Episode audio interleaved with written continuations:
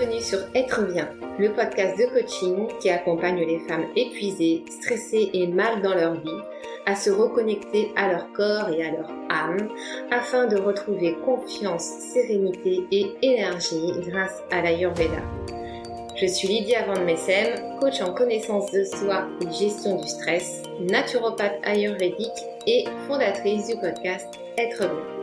Toutes les informations que je partage ici sont disponibles sur mon blog www.lesfemmesbienveillantes.fr. Mais sans plus attendre, place à l'épisode du jour.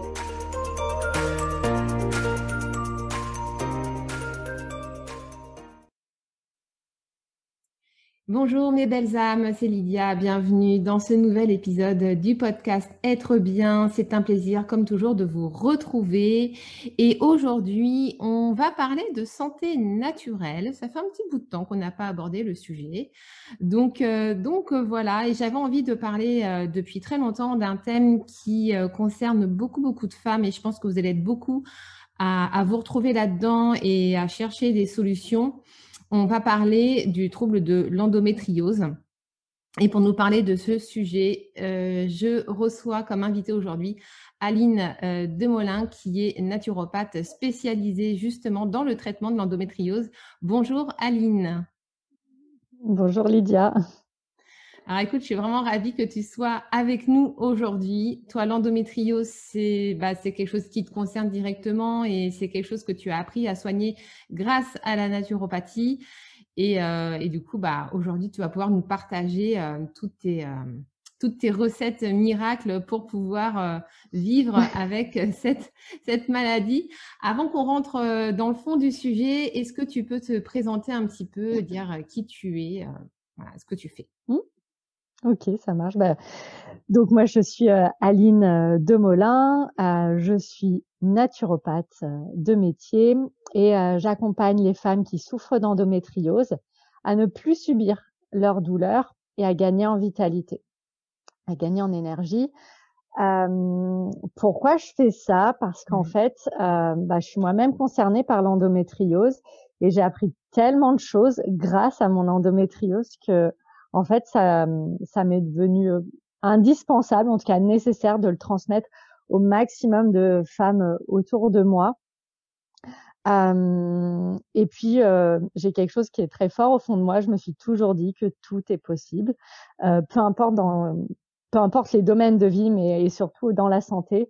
Et donc, je me suis toujours dit que ce serait possible de vivre avec l'endométriose tranquillement, sans traitement, que je pourrais avoir des enfants et donc, c'est vraiment ça que je, qui m'anime au, plus profond de moi et qui, qui guide les accompagnements que je mène avec les femmes qui me font confiance.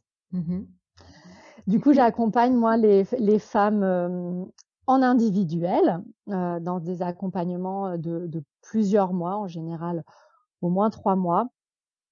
Euh, et donc, je les accompagne dans le but euh, de leur apprendre à agir sur les douleurs, déjà mmh par elles-mêmes, euh, que ce soit de manière urgente ou, euh, et c'est là où c'est le plus intéressant, je trouve, d'agir sur le long terme, donc éviter que les douleurs reviennent une fois qu'on a compris leur cause.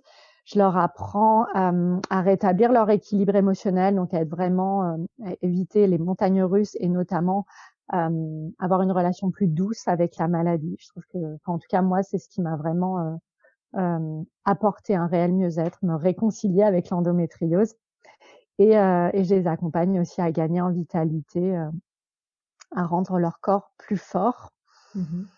Euh, et donc pour tout ça, j'utilise les, les, outils comme la naturopathie, qui est vraiment la, la base de mon métier, euh, mais aussi des outils de gestion des émotions, euh, comme notamment l'EFT, mmh des outils de gestion du stress, comme la respiration par exemple, la mise en mouvement, et puis, euh, et puis, et puis la pleine conscience euh, aussi, notamment dans l'alimentation. Mmh. outils. D'accord. Et euh, comment tu en es arrivé en fait à, à ce que tu fais aujourd'hui? Donc c'est l'endométriose qui t'a amené finalement sur ce chemin de vie. Est-ce que elle a toujours fait partie de toi? Elle s'est révélée plus tard? Comment comment ça s'est passé pour toi exactement? L'endométriose, ben elle est arrivée dans ma vie il y a ouais, plus de cinq ans. elle est arrivée dans ma vie. En fait, elle a été le, le point de départ d'une d'une énorme rupture dans ma vie en général. Mmh puisqu'elle a, alors c'est pas elle, mais en tout cas les, les événements se sont goupillés de sorte à ce que je remette toute ma vie à plat. J'ai à la fois eu donc en quatre mois j'ai eu le diagnostic de l'endométriose avec une opération. J'ai une euh, séparation amoureuse euh, très très douloureuse et s'en est suivi euh, un licenciement. donc, bah en fait, c'est les événements de la vie qui m'ont mis à plat, mais qui m'ont permis en fait bah, de bien creuser ma tombe mmh pour ensuite en ressortir. Et à partir de là, en fait, j'ai vraiment réfléchi sur ce que je voulais vraiment faire de ma vie et surtout comment reprendre le pouvoir dans ma vie et pas subir tous ces événements qui m'étaient arrivés, mais qui m'avaient clairement euh, entraîné dans une dépression euh, profonde. Mmh et, euh, et, donc en cheminant euh, par rapport à ces événements qui sont arrivés, bah, je me suis en me penchant vraiment sur ce que je voulais faire. je suis arrivée à la naturopathie, ça s'est pas du tout fait en un claquement de doigts. J'ai cheminé pendant presque trois ans avant de trouver ce que j'avais envie de faire. Et, et, au fil des rencontres, que je trouve que la vie c'est ça, c'est fait de rencontres. Et au fil des rencontres, euh, et en rencontrant notamment une naturopathe qui m'a aidé pour l'endométriose et qui m'a fait bien comprendre que je pourrais atteindre mon objectif qui était de me passer de traitement. Euh, à partir de là, j'ai enclenché complètement autre chose et je me suis vraiment tournée vers la naturopathie aussi sur le, plan professionnel. Les deux sont faits euh, à la fois ouais, sur le plan professionnel et mmh. personnel. D'accord. Donc, c'est-à-dire qu'en fait, l'endométriose, finalement, euh, s'est déclenché avant même que qu'il t'arrive tous ces événements euh, difficiles finalement. C'est un peu, c'est un petit peu comme si euh, finalement c'est un peu comme si l'endométriose s'était manifestée pour te faire comprendre qu'il y avait certaines choses qui avaient besoin d'être changées dans ta vie en fait. Ah bah clairement, enfin c'est comme ça aujourd'hui que, que je l'interprète. Sur le coup, c'était pas tout à fait ça, c'était plutôt l'accumulation euh, mmh. euh, de, de, de, de, mauvaises choses. Mais mmh. Euh, mais j'ai très vite repris le dessus, parce qu'en moins de six mois, je me suis dit, on va transformer ça.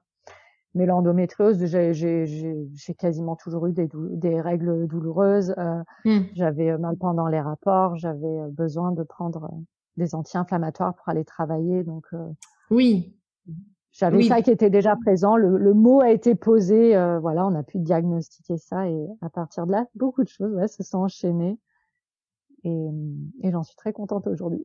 Oui, bah, j'imagine bien, c'est clair. Quand on voit ce chemin de vie parcouru, waouh, c'est euh, c'est bravo à toi pour avoir réussi à surmonter tout ça et euh, surtout aussi rapidement à t'être reprise en main et, euh, et aller de l'avant, c'est c'est top quoi. Mmh. Euh, du coup, est-ce que tu peux bah, nous détailler un petit peu, nous expliquer ce qu'est l'endométriose exactement, quels sont les symptômes, comment est-ce qu'on peut la diagnostiquer euh, tout ça? Oui, bien sûr. Alors l'endométriose, le, premier symptôme, c'est vraiment la première alerte, c'est les, euh, des règles douloureuses. Mmh Mais genre, pas une douleur qui va passer avec du doliprane ou du spasfon. Mmh. vraiment une douleur euh, il faut un anti-inflammatoire relativement costaud. Euh, pour les femmes qui ont de l'endométriose, souvent elles prennent de l'antadis, qui est un anti-inflammatoire, euh, on va dire de premier niveau, et après on peut pousser sur euh, du tramadol, la maline, etc. Il y a, il y a même des femmes qui sont sous opiacés, enfin ou sous morphinique, mmh. tellement la douleur est insupportable et du coup invalidante. comme je te disais tout à l'heure, moi je pouvais pas aller travailler. Ça c'est vraiment le, mal de ventre était tel qu'il était impossible de faire autre chose que de subir la douleur. Donc ça, la douleur, c'est vraiment euh, pour moi la première alerte. Euh, comme euh, n'importe quelle douleur, j'ai envie de dire, c'est le, corps n'est pas fait pour souffrir, mais encore avoir mal pendant ses règles, ce n'est pas normal. même si c'est vraiment, je trouve très banal, trop banal, que beaucoup de femmes pensent que c'est normal d'avoir mal pendant ses règles. Enfin, je le, je le, je le dis tout le temps et je le redis là mais euh, c'est un signe d'alerte d'un dysfonctionnement. Ça peut être de l'endométriose, ça peut ne pas en être, mais euh, mmh. c'est le premier symptôme de l'endométriose. Oui, parce que souvent les jeunes filles, euh, ça arrive souvent qu'il y ait des douleurs de, au début quand les cycles commencent, parce que le corps bah, commence à s'adapter aussi. Moi, je sais que quand j'étais jeune, quand j'avais une vingtaine d'années, j'avais mal au ventre le premier jour de mes règles. Bon, c'était c'était pas une douleur euh, horrible comme celle, j'imagine, de l'endométriose. Mais voilà, je prenais un doliprane ou un Nurofen et puis ça passait, tu vois. Donc ça n'a rien de comparable clairement avec les douleurs d'endométriose. Et voilà, enfin, j'avais pas forcément d'endométriose pour autant. Enfin, en tout cas, il n'y a jamais eu rien de mmh. diagnostiqué en ce sens. Donc oui, c'est vraiment le trait caractéristique, c'est vraiment c'est une douleur insupportable, quoi. Ouais, pendant alors le premier jour de règles ou même toute le toute la durée des règles, ces douleurs, elles peuvent être telles, enfin l'inflammation qui est provoquée par ces douleurs peut être telle que ça provoque même des douleurs en dehors des règles. Mmh. mais bon, ça, ça va être pour des cas peut-être plus plus avancés, mais en tout cas, il y a ces douleurs, les douleurs pendant les rapports sexuels, c'est aussi pour moi une alerte. Mmh. ça fait partie des symptômes. Euh, donc pareil, c'est pas normal d'avoir mal euh, quand on fait l'amour, c'est censé être un moment de plaisir. Et, euh, et après, alors souvent sont associés le syndrome de fatigue chronique, donc vraiment une fatigue euh, bah, qui revient sans cesse et euh, même le repos ne suffit pas, enfin, en tout cas le sommeil ne suffit pas. Mmh et, et, et, et, et, souvent c'est associé, c'est associé à de l'infertilité. Mmh. en fait, le truc, c'est que vu que c'est pas forcément toujours diagnostiqué rapidement ou aisément, il se trouve qu'il y a des femmes qui se rendent compte qu'elles ont de l'endométriose quand elles sont dans un projet bébé et elles se rendent compte que c'est l'endométriose qui va les gêner. Donc souvent c'est associé, les chiffres, c'est on dit qu'il y a 30 à 40 des femmes qui ont de l'endométriose qui ne peuvent pas avoir d'enfants. mais voilà, il y a quand même 60 à 70% qui peuvent en avoir. Euh. Oui. Mmh. Donc c'est un, enfin, en tout cas, c'est pas un symptôme, mais c'est euh, c'est une manifestation, c'est quelque chose qui parle avec de l'endométriose. C'est une conséquence, quoi. Oui. En quoi ça consiste exactement l'endométriose? Qu'est-ce que c'est exactement? Alors l'endométriose, donc c'est, euh, alors ça vient déjà, donc c'est une maladie gynécologique mmh qui est à la fois inflammatoire, ouais et qui à la fois euh, est euh, hormonodépendante. Donc pour moi, il y a vraiment deux, euh, deux terrains qui sont à prendre en compte. L'endomètre, en fait, c'est on va dire la, la, couche la plus extérieure de l'utérus. C'est là où va se mettre un petit un, un œuf quand il y a un bébé. Mmh. c'est là qu'il vient se loger. C'est sa petite couette, on va dire. Mmh se met dedans. Et l'endomètre, en fait, ce n'est rien d'autre que le sang euh, des règles qui s'écoulent mmh. naturellement euh, par euh, par le vagin à chaque à chaque cycle. Mmh et le problème dans l'endométriose, c'est qu'il peut y avoir donc ces cellules de l'endomètre qui peuvent aller se loger ailleurs. Donc bien souvent, on les retrouve on les retrouve dans les, au niveau des ovaires où ça forme des kystes parce qu'il y a un espèce de reflux qui est naturel, hein, un reflux euh, du sang des règles qui est, naturel, qui est présent chez toutes les femmes. Seulement chez certaines femmes, et notamment celles qui ont l'endométriose, le corps ne sait pas gérer ce reflux. Il va stocker, on va dire, ces cellules sous forme de kystes. Alors, quand tu parles de kystes, tu parles vraiment de kystes, genre de, de, de gros kystes. Ça n'a rien à voir avec le syndrome des ovaires polykystiques, par exemple. Non, rien à voir. En fait, ça c'est pas le même contenu. Les kystes d'endométriose, ils sont très caractéristiques dans le sens où, euh, où à l'intérieur c'est du sang, euh, mm. du sang séché. Donc c'est un liquide brun chocolaté quand, il y a opération et qu'on les analyse. Mm. Donc c'est vraiment le c'est cet endomètre qui allait se balader euh, là où fallait pas. L'endométriose, il peut y avoir aussi des adhérences, donc vraiment des organes qui se collent entre eux c'est ce qui, du coup, souvent entraîne aussi des troubles digestifs.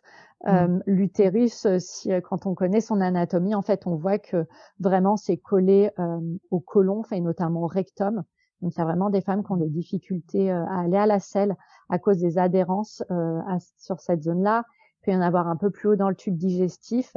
il peut y avoir des, il y a la, la vessie qui est juste à côté de l'utérus. Donc là, pareil, ça peut souvent, enfin, ça peut s'accompagner du coup de, de troubles urinaires ça peut favoriser tout ce qui est infection urinaire du coup aussi?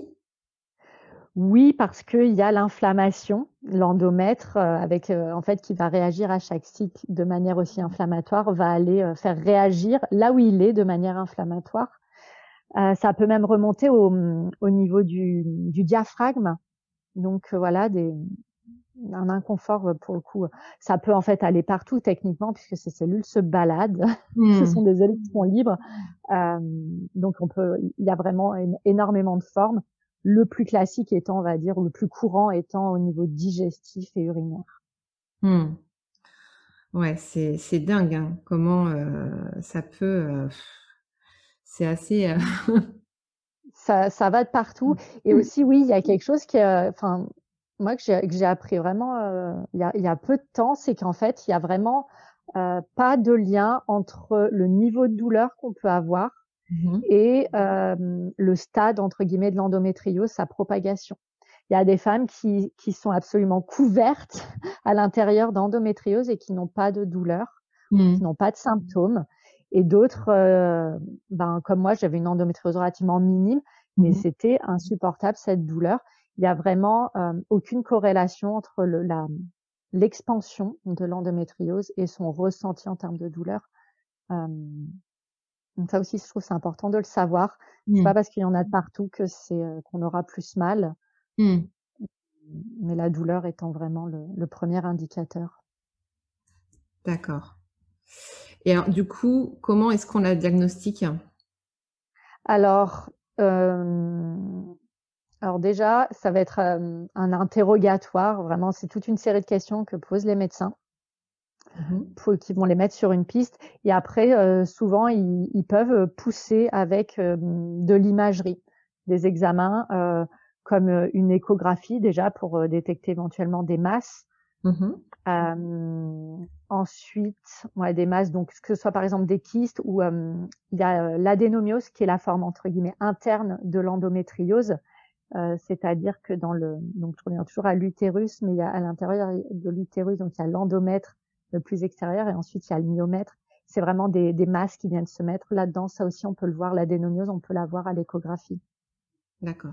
Et, si, et, euh, et, ensuite, ça peut être poussé par euh, ben, un IRM, un scanner, une scintigraphie, euh, des choses plus lourdes Euh, dans le sens où euh, c'est des examens euh, plus longs, ça peut nécessiter d'injecter des produits, etc.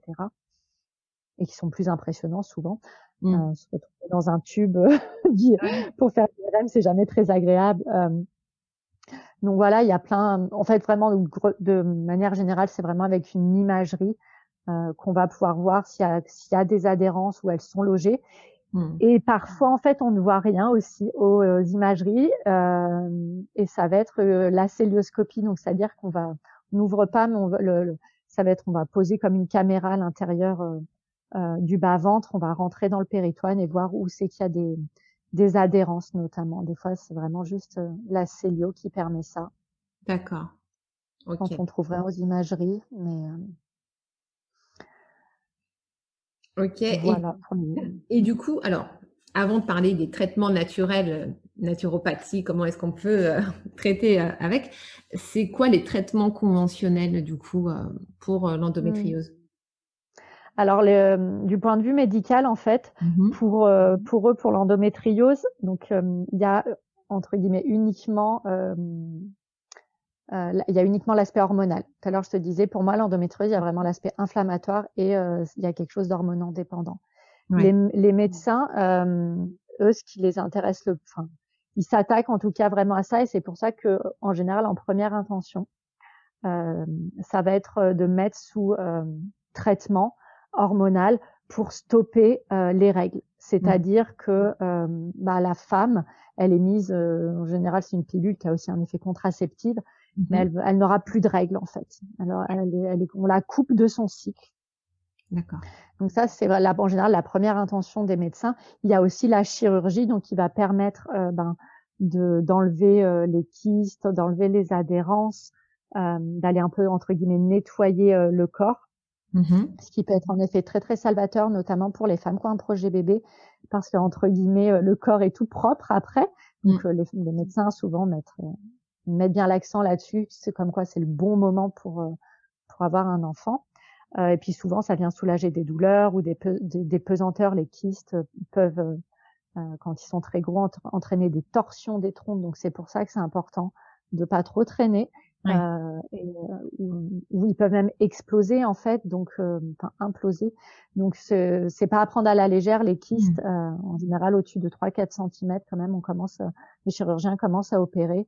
Et là aussi, du coup, ça permet de ressentir un mieux-être parce que moi, moi personnellement, ça faisait 8 cm mon kyste. Ça oh. fait du bien quand il était plus là. Oui. Donc, il y a vraiment des, un confort en tout cas qui s'ensuit. Mmh. D'accord. Donc ça, c'est vraiment ouais, le traitement. Euh, il y a la chirurgie et, euh, et le plan, euh, les hormones de synthèse. D'accord. Ok. Et alors du coup, le, sujet qui nous intéresse le plus, c'est savoir comment est-ce que on peut apprendre à vivre avec la maladie, la prévenir, mieux supporter les douleurs, et eh bien en utilisant les méthodes mmh. naturelles, en utilisant ce dont tu nous parlais mmh. tout à l'heure. Dis-nous tout. Ouais. Ben, déjà, en fait, il s'agit de comprendre, de comprendre comment fonctionne l'endométriose. C'est, euh, ce n'est pas qu'une maladie euh, gynécologique puisqu'elle implique vraiment tous les autres systèmes. Mmh il y a à la fois en effet l'aspect hormonal, mais on sait que le système hormonal, euh, ben, le système endocrinien, il est aussi relié au système nerveux. Hein, le, le, le, le, chef de contrôle, c'est le, le cerveau. Donc, mmh. donc voilà, prendre soin, s'intéresser au fonctionnement du système nerveux, ça va être intéressant. Euh, cette histoire de reflux, euh, par exemple, ou en tout cas dès qu'il y a des formations de kystes, d'adhérence, euh, ça c'est pour moi à mon sens aussi une défaillance du système immunitaire. Le système immunitaire, il est là pour nettoyer entre guillemets en permanence notre corps et ben, quand il est un petit peu faiblard ou qu'il a trop de boulot, ben il arrive plus à se débarrasser ce qui n'a pas sa place et ce qui, à mon sens, laisse la place à des, à des formations, des lésions type les kystes. Mmh il y a euh, le système euh, bah, digestif aussi qui, euh, qui, a son rôle puisque aussi quand même le trois quarts du système immunitaire se trouve dans le système digestif mmh et puis c'est aussi lui qui filtre beaucoup ce qui arrive dans notre corps. Mmh donc, donc il est aussi impliqué. Ouais, donc du coup, ça veut dire du coup prendre soin en fait de tous les émonctoires. Quoi de tout, ouais, de tous les émonctoires, de tout, ouais, tous ces organes qui s'occupent des déchets et de prendre soin de, de tout son corps en fait. Mmh Pour moi, avoir une approche globale dans le cadre de l'endométriose, c'est indispensable. C'est super de s'occuper de la sphère euh, gynécologique, mais mmh. c'est aussi, enfin, ce sera pas suffisant si on veut vraiment euh, être confortable, c'est-à-dire mmh. aller voir, euh, avoir le, tous les autres systèmes. Euh, donc déjà, c'est comprendre. Ouais, pour moi, c'est pour euh, prendre en charge l'endométriose de manière naturelle, c'est déjà comprendre en fait que tout ça est lié. Mmh. Et du coup, ça va être à partir de là, bah, agir pour soutenir les différents systèmes et aller voir vraiment cet aspect à la fois hormonal et inflammatoire. Donc on peut, si, si même si on est sous traitement, on peut s'attaquer à l'inflammation. En fait, c'est ça que je veux mmh. dire. Le climat hormonal, il va être entre guillemets mis en pause. Euh, euh, le temps où il y a une, des hormones de synthèse. Mais les douleurs, et d'ailleurs il y a des femmes qui ont malgré tout des douleurs euh, avec avec une pilule, donc ça veut vraiment dire que l'inflammation elle est toujours là. Donc s'attaquer à ce à ce terrain inflammatoire en, la faisant, faisant redescendre au maximum l'inflammation. Mmh ça, on a une, une prise dessus hein, en tant que femme quand on a compris comment fonctionne l'inflammation, en tout cas quand on a compris ses causes, d'où elle venait. D'accord. Et pour lutter contre l'inflammation, du coup, ça va passer par, euh, par euh, quelle méthode? L'alimentation déjà, j'imagine? Ouais, il y a une alimentation déjà qui va venir euh, ne plus entretenir l'inflammation. Mmh et puis quand on commence à, s'intéresser à ce qu'on met dans l'assiette, ben on commence à s'intéresser à soi, à, à plus s'observer, donc ça amène aussi plein d'autres choses. Euh, donc voilà, l'alimentation c'est intéressant, mais euh, mais voilà, pas non. Enfin, moi je, je, ne prends absolument pas la restriction, donc euh, en y allant pas à pas et, et chacun à son niveau, chacune à son niveau. Mmh et l'inflammation aussi, elle est provoquée par un état de stress. on sait qu'aujourd'hui, de toute façon, le stress, il est impliqué, je, je crois, dans 80 ou 90% des maladies. Mmh donc c'est pas très original ce que je vais dire, mais mais, mais réduire son niveau de stress, Mmh. va permettre de réduire le niveau de l'inflammation. Et ben pour ça, il y a, y a plein d'outils. Euh, moi, j'aime bien faire le lien, le lien, en tout cas, entre le stress et les émotions. C'est un peu, à mon sens, le même pack. Ouais, c'est ce que c'était ma question d'après, justement. tu, tu D'accord. Justement, le lien avec les émotions. Est-ce que, est-ce que tu as remarqué euh, peut-être des contextes de vie qui revenaient souvent, en fait, euh, chez tes, chez tes patientes, en fait, qui sont atteintes d'endométriose? Mmh. Ben, ce que je vois, enfin moi, ce que j'observe à mon échelle, c'est qu'il y a deux choses. C'est des, souvent des femmes d'une sensibilité extrême. Mmh. Euh, alors sensibilité, je sais que c'est un petit peu à la mode, mais vraiment dans, au, niveau des sens, euh, donc au niveau de l'odeur, du toucher euh, visuel. C'est des femmes qui, euh, qui aiment tout ce qui est beau, qui ont vraiment une, je trouve, une fibre artistique très, enfin, en tout cas dans celles que j'ai rencontrées. Ouais. D'accord. Euh, manger, il y a vraiment donc les sens qui sont très très euh, très très activés. Euh, et euh, c'est des femmes qui, euh, j'en fais partie, qui ont, qui sont beaucoup dans le contrôle. D'accord. Qui sont, qui, où il y a, je, enfin, dans le contrôle, ça, ça peut être euh, maîtrisé, c'est une bonne chose. Vouloir contrôler tout à, à, à tout prix, euh, c'est délétère. Et, et, donc des femmes qui, qui, vont en général se donner à 700% à l'extérieur et qui vont complètement s'oublier, mmh. qui vont aimer avoir une espèce de, de pouvoir, je dis ça vraiment avec beaucoup de bienveillance, parce que je, vraiment je m'inclus dedans, mm. mais voilà, qui vont vouloir un peu gérer tout ce qui se passe à l'extérieur, euh, parce que ça les rassure, parce qu'il y a aussi ce niveau de stress qui est très très présent, mm. et du coup qui s'oublie. D'accord. Alors, moi, il y a un truc que j'ai remarqué, bon, c'est peut-être le fruit du hasard total. Hein. euh, moi, moi, je ne suis pas atteinte par euh, l'endométriose, enfin en tout cas, je ne pense pas. Jusqu'à présent, j'ai pas eu trop de trop de soucis. Euh, ma maman a fait de l'endométriose quand elle était jeune. Et effectivement, elle formait des kystes au niveau des ovaires, etc. Et euh, elle avait des douleurs abominables au point qu'elle tombait euh, dans les pommes carrément quoi, quand elle avait ses règles. Donc, elle, ça s'est calmé après avec les grossesses, etc. Ça s'est un peu calmé en vieillissant. Mais j'ai pas mal d'amis, mine de rien, qui sont aussi atteints par l'endométriose. Et alors, j'ai remarqué que chez toutes mes amies, ou même euh, d'autres personnes extérieures qui étaient atteintes d'endométriose, il y avait toujours un lien euh, avec leur mère, dans le sens où elles avaient toutes des relations compliquées avec leur mère. Mmh. Que ce soit euh, du rejet ou que ce soit des conflits ou ce genre de choses. Mais en tout cas, il y avait toujours un, un lien comme ça avec leur mère, en fait. Et j'avais mmh. euh, j'avais entendu le témoignage en fait de Karine Arsène, c'est la présentatrice du Mac qui fait du bien sur, la 8 le dimanche matin. Et elle avait fait en fait un live où elle parlait en fait de son endométriose et de comment est-ce qu'elle avait traité son endométriose, enfin en tout cas comment elle avait réussi à réduire les symptômes, etc. Et justement, elle expliquait ce passif qu'elle avait avec sa mère, où ça avait été toujours très très compliqué et qu'elle avait fait un gros gros travail dessus, qu'elle avait appris à lui pardonner, à se pardonner elle-même, etc. Et ce travail libérateur en fait par rapport à cette relation qu'elle avait avec sa mère, a permis vraiment de, régler le problème euh, lié à l'endométriose et de vraiment euh, réduire les symptômes de façon phénoménale. Et du coup, comme moi j'avais aussi bah, ce, cas de figure dans mon entourage, je me dis mais c'est bizarre. Euh, enfin, c'est comme, enfin c'est, tu vois, c'est, tu te poses des questions. Tu te dis est-ce qu'il n'y aurait pas un lien de cause à effet quand même avec la mère? Et comme on sait qu'en plus l'utérus, bah, c'est la sphère justement qui relie directement la maternité. Mmh. Euh, du coup, bah, je voulais savoir, toi, euh, vu que tu rencontres beaucoup de patientes, est-ce que dans tes interrogatoires, tes anamnèses, etc., tu as pu arriver aussi à ce genre de conclusion? Alors, euh, pour être très transparente, non. Enfin, j'ai beaucoup entendu ça, beaucoup lu en tout cas. Mmh. Mmh, pour moi, au-delà de la relation avec la mère, c'est la relation avec la féminité en fait. Euh, qui qui ressort en tout cas auprès des, des femmes que, que j'ai pu accompagner. Euh, pour, pour, tout dire, moi je pense qu'en fait que toute femme a des problèmes à régler avec sa mère, euh, qu'elle ait de l'endométriose ou non. Euh, mais euh, mais oui, c'est vrai que ça peut ressortir, ça peut ressortir, mais pas que. Pour moi, c'est vraiment une histoire de, de féminité euh, quelle place euh, on peut avoir en tant que femme, euh, quelle place on se donne en tant que femme, que mmh. ce soit au sein de sa famille déjà, au sein de la société.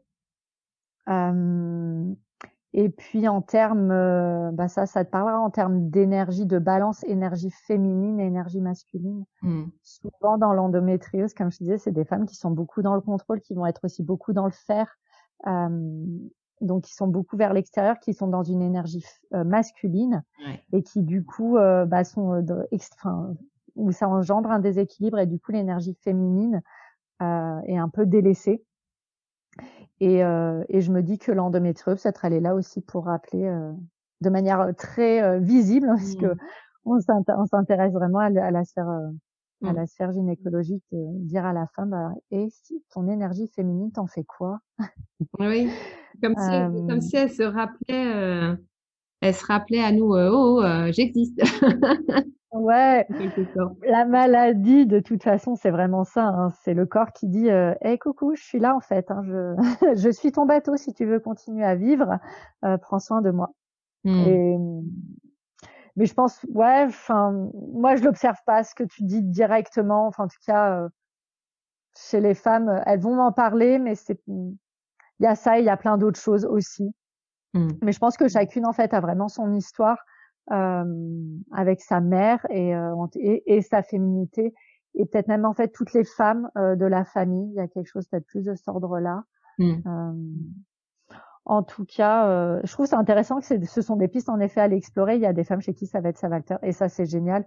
Mmh. Et mais, mais, comme toute toute femme est différente et les causes de la maladie vont être aussi différentes sur le plan émotionnel, il peut y avoir ça et, et aussi plein d'autres choses. Oui. C'est une belle piste à explorer, oui, de toute manière. oui, oui, après, ça peut être effectivement aussi des, euh, des blessures euh, émotionnelles, des blessures de l'âme de manière générale aussi, euh, effectivement, mmh. qui, voilà, qui sont là, qui sont pas pris en compte. Et puis, bon, bah voilà, effectivement, comme tu dis, le corps utilise ce qu'il a à disposition pour, pour faire comprendre qu'il y a quelque chose qui va pas et qu'il faut faire quelque chose. Donc, voilà, effectivement, ça peut être une piste aussi.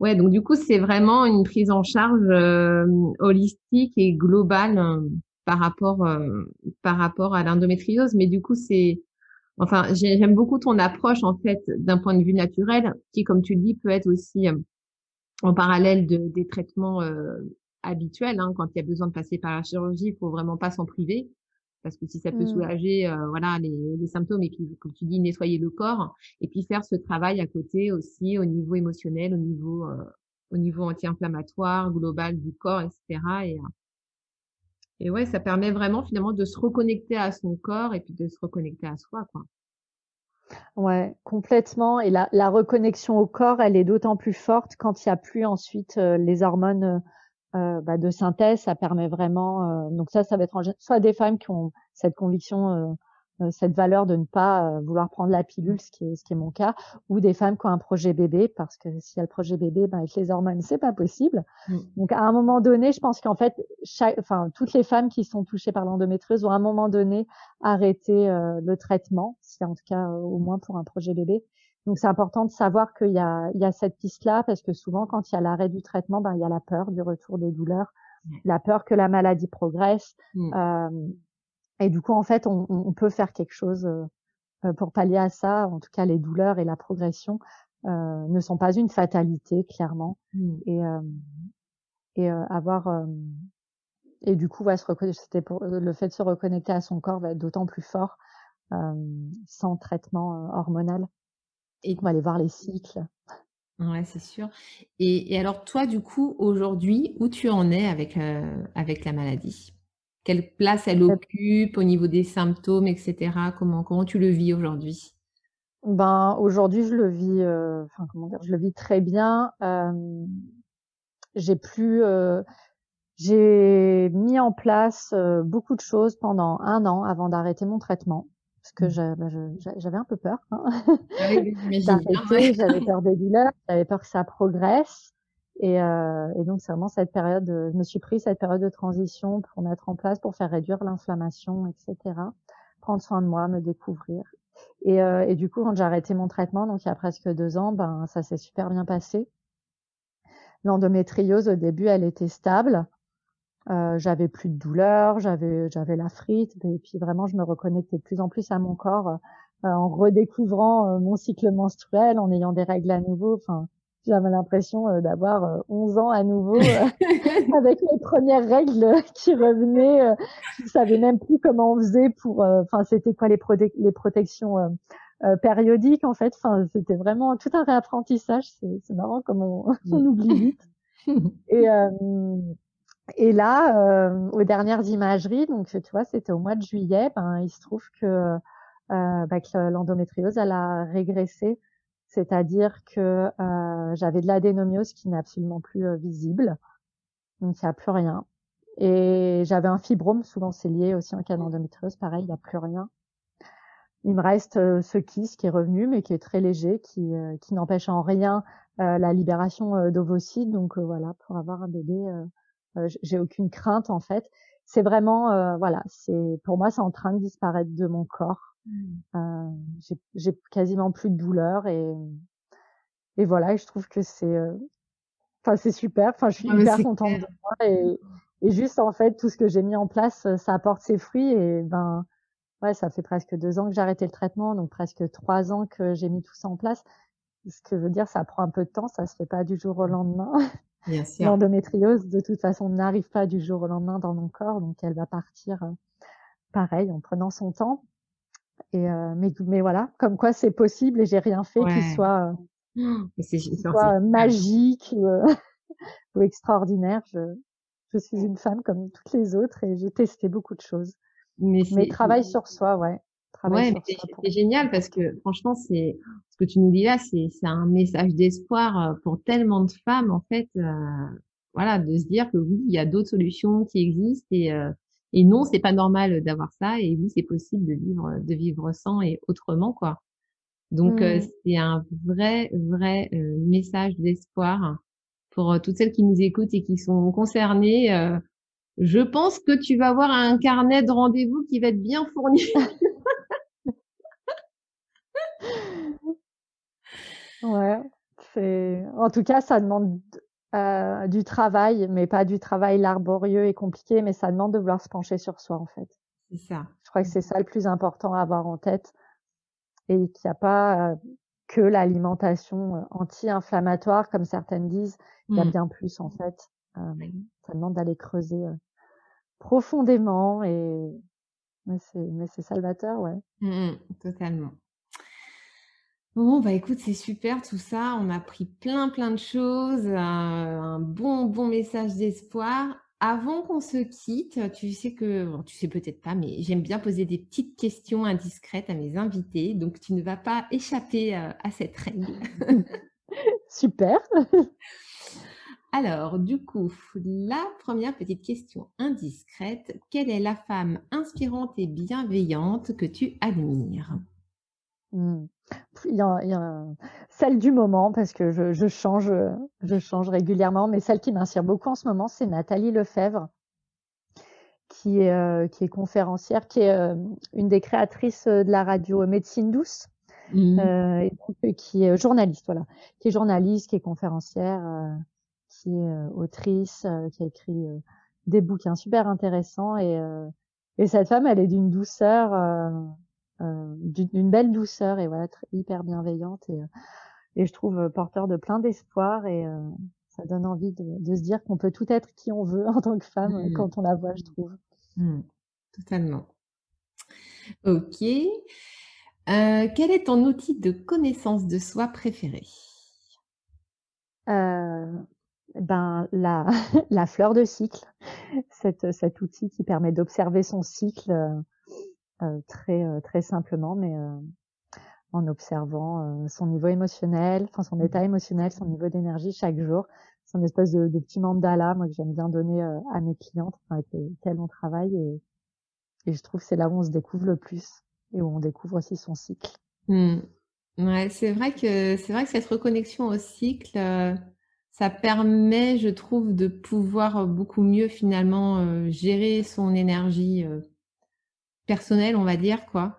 Moi, c'est, alors, c'est vrai que c'est quelque chose auquel je m'étais pas forcément euh, euh, intéressée jusque-là. Et un jour, justement, j'ai écouté un podcast qui parlait de ça, en fait. Et c'était une femme, en fait, qui utilisait justement le cycle féminin en relation avec le business et comment mmh. finalement gérer son business en fonction de ses cycles, en fonction voilà, bah, de la période où on a les règles, la période où on est euh, avant l'ovulation, la période post-ovulatoire, etc. Où elle expliquait grosso modo les énergies en fait euh, qui se manifestaient à ce moment-là et ce qu'il était plutôt conseillé euh, de, de, faire en fait finalement pour suivre son énergie féminine et accompagner en fait son énergie. Et c'est vrai que euh, ça m'a ça m'a vraiment scotché et du coup j'ai pris le j'ai pris le pas et c'est vrai que par exemple maintenant quand je sais que j'ai ma semaine de règles je prévois rien quoi. je sais que je vais décider, je vais possiblement avoir une migraine ou ce genre de choses. Et c'est vrai que de suivre son corps comme ça, de suivre son cycle, comme, comme tu dis, ça permet vraiment de se reconnecter euh, à soi en fait en tant que femme quoi. Mmh et puis euh, de, de, s'économiser. Ça respecte notre écologie intérieure, entre guillemets. On optimise tout, quoi. Exactement, tout à fait. Ça, ça ralentit le système nerveux, c'est parfait. Alors, troisième question, un livre ou un film qui a changé ta vie? Mmh. euh, C'est euh, Le Dernier Ami de Tahar Benjeloun qui est euh, ouais, moi qui a changé ma vie, euh, en tout cas mes relations euh, amicales. C'est un super livre où, où c'est l'histoire de deux amis, c'est une histoire d'amitié entre deux hommes, dont un on apprend au fur et à mesure qu'il est malade. Et en fait, c'est vraiment, le, il est fait en deux volets. Tu as la première partie où il y a la, la relation d'amitié euh, du premier homme, et ensuite le deuxième volet, c'est la vision de l'autre ami et on voit en fait euh, comment ça diverge et pourquoi. Et en fait, c'est génial parce que c'est juste se dire chacun son point de vue, qu'il n'y a pas de vérité et que et puis aussi la pudeur des sentiments. Et euh, ouais, moi ça m'a vachement réconcilié en fait euh, avec mes amis entre guillemets où des fois on peut avoir des divergences, mais comme quoi il n'y a pas de vérité, il y a, y a que des, des, des prises de, de point de vue, des, des options qui existent et euh, et euh, j'ai trouvé hyper beau, hyper touchant. Ok, super. Euh, quel est ton hobby préféré? Euh, J'ai envie de dire cuisiner, mais il y en a qui, pour qui c'est la corvée. Moi, c'est vrai que j'adore cuisiner, j'adore euh, passer du temps à tester des recettes, euh, surtout que en changeant mon alimentation pour l'endométriose, ben j'ai dû tout réinventer dans ma cuisine et et en fait, je me suis ouvert à beaucoup de choses et du coup, j'adore tester des nouveaux ingrédients. Euh, voilà, des fois qu'on trouve en France, des fois qui sont plus exotiques. Euh, mais j'adore, euh, ouais, j'adore cuisiner parce que j'adore, j'adore manger, j'adore bien manger. Mmh euh, et donc, euh, tu vois, j'adore, euh, je sais pas, je me prépare toujours des, je dis toujours, je me fais des petits cadeaux en fait. Je me prépare, je sais pas, des petits cookies pour le matin. Mmh. je me suis mis une super soupe au congèle quand j'ai la flemme de de cuisiner, j'ai plus qu'à la sortir et, euh, et j'y trouve vraiment du plaisir. Hmm. Ça, et ça me détend en fait. Ouais. Ah bah chacun son, chacun son truc. Hein. On n'est pas là pour juger. C'est euh... non non. Puis il y a beaucoup de personnes qui adorent cuisiner. Hein. Je pense que tu n'es pas la seule hein, dans, ce cas. T'inquiète pas. Chacun a... ouais, ouais, non mais rien qu'à voir euh, tous les comptes Instagram euh, qui parlent de cuisine, c'est bon quoi. ouais. Ah ouais, non, on va passer euh, des fois le dimanche en fin de journée. Je ne sais pas, je peux passer deux trois heures dans la cuisine à préparer des trucs pour la semaine et j'adore. Mmh. Euh, voilà, en écoutant de la musique ou des podcasts. Mmh. Ouais, complètement. Euh, quel est ton signe astro? Je suis balance. Mmh. Ah bah allez, balance, l'équilibre, l'harmonie, voilà. Ouais. tu as trouvé l'équilibre pour toi. Euh, est-ce que tu as un mantra ou une citation préférée? Mmh, J'aime bien, bah, j'aime beaucoup euh, Mandela qui, qui, a toujours plein de belles phrases et il y en a une notamment euh, où c'est cela paraît toujours impossible jusqu'à que ce soit fait. Mmh. Et voilà. Enfin moi c'est vraiment c'est mon moteur. Ouais. Avec cette chose de cette idée que bah, tout est toujours possible. Exactement. Mmh. Pas se poser de questions, ne pas se dire qu'on n'y arrivera pas, allez hop, on y va, on fonce, on verra. on voit, ouais. en fait, c'est ça. on se pose trop de questions, on se prend trop la tête. Ah ben c'est sûr, le mental. Euh, je cherche encore le bouton off. Ah, ouh là là. Et enfin, dernière question. Pour toi, c'est quoi la bienveillance? Hmm. euh, bah Pour moi, ça apporter un regard euh, doux et un regard d'amour sur les choses, sur une situation, sur les personnes c'est vraiment le non-jugement en fait, mmh. au sens pur. et puis surtout, je trouve que la bienveillance, elle commence par soi-même. En fait, on en parle beaucoup par rapport aux autres tout le temps. Oui, il faut être bienveillant avec la personne, etc. Mmh. Mais je pense que si on commence déjà à se l'appliquer par soi-même, on arrive déjà un peu mieux à percevoir ce que c'est. Et donc voilà, ça apporter plus de douceur et plus d'amour mmh. pour ensuite aller les en apporter aux autres. Ouais, mais c'est une belle, euh, c'est une belle valeur, la, la bienveillance, euh, qui est pas toujours évidente, je trouve, à mettre en place, mais euh, ouais. oui, qui apporte beaucoup. Et, un peu trop, un peu trop saboté dans notre monde, mais j'ai bon espoir que ça va changer. c'est pour ça que j'ai des âmes bienveillantes pour prouver au monde qu'il y a des, vraiment des âmes vraiment bienveillantes. Oui, il y en a, il y en a, et puis je pense aussi on les attire mmh. quand on quand on commence à mettre davantage de bienveillance euh, mmh. pour soi et pour les autres, on, on, commence à plus la voir aussi. Oui, exactement. On amène les good vibes. ouais. Bon, bah, ce sera le mot de la fin. Avant qu'on se quitte totalement, où est-ce qu'on peut te retrouver?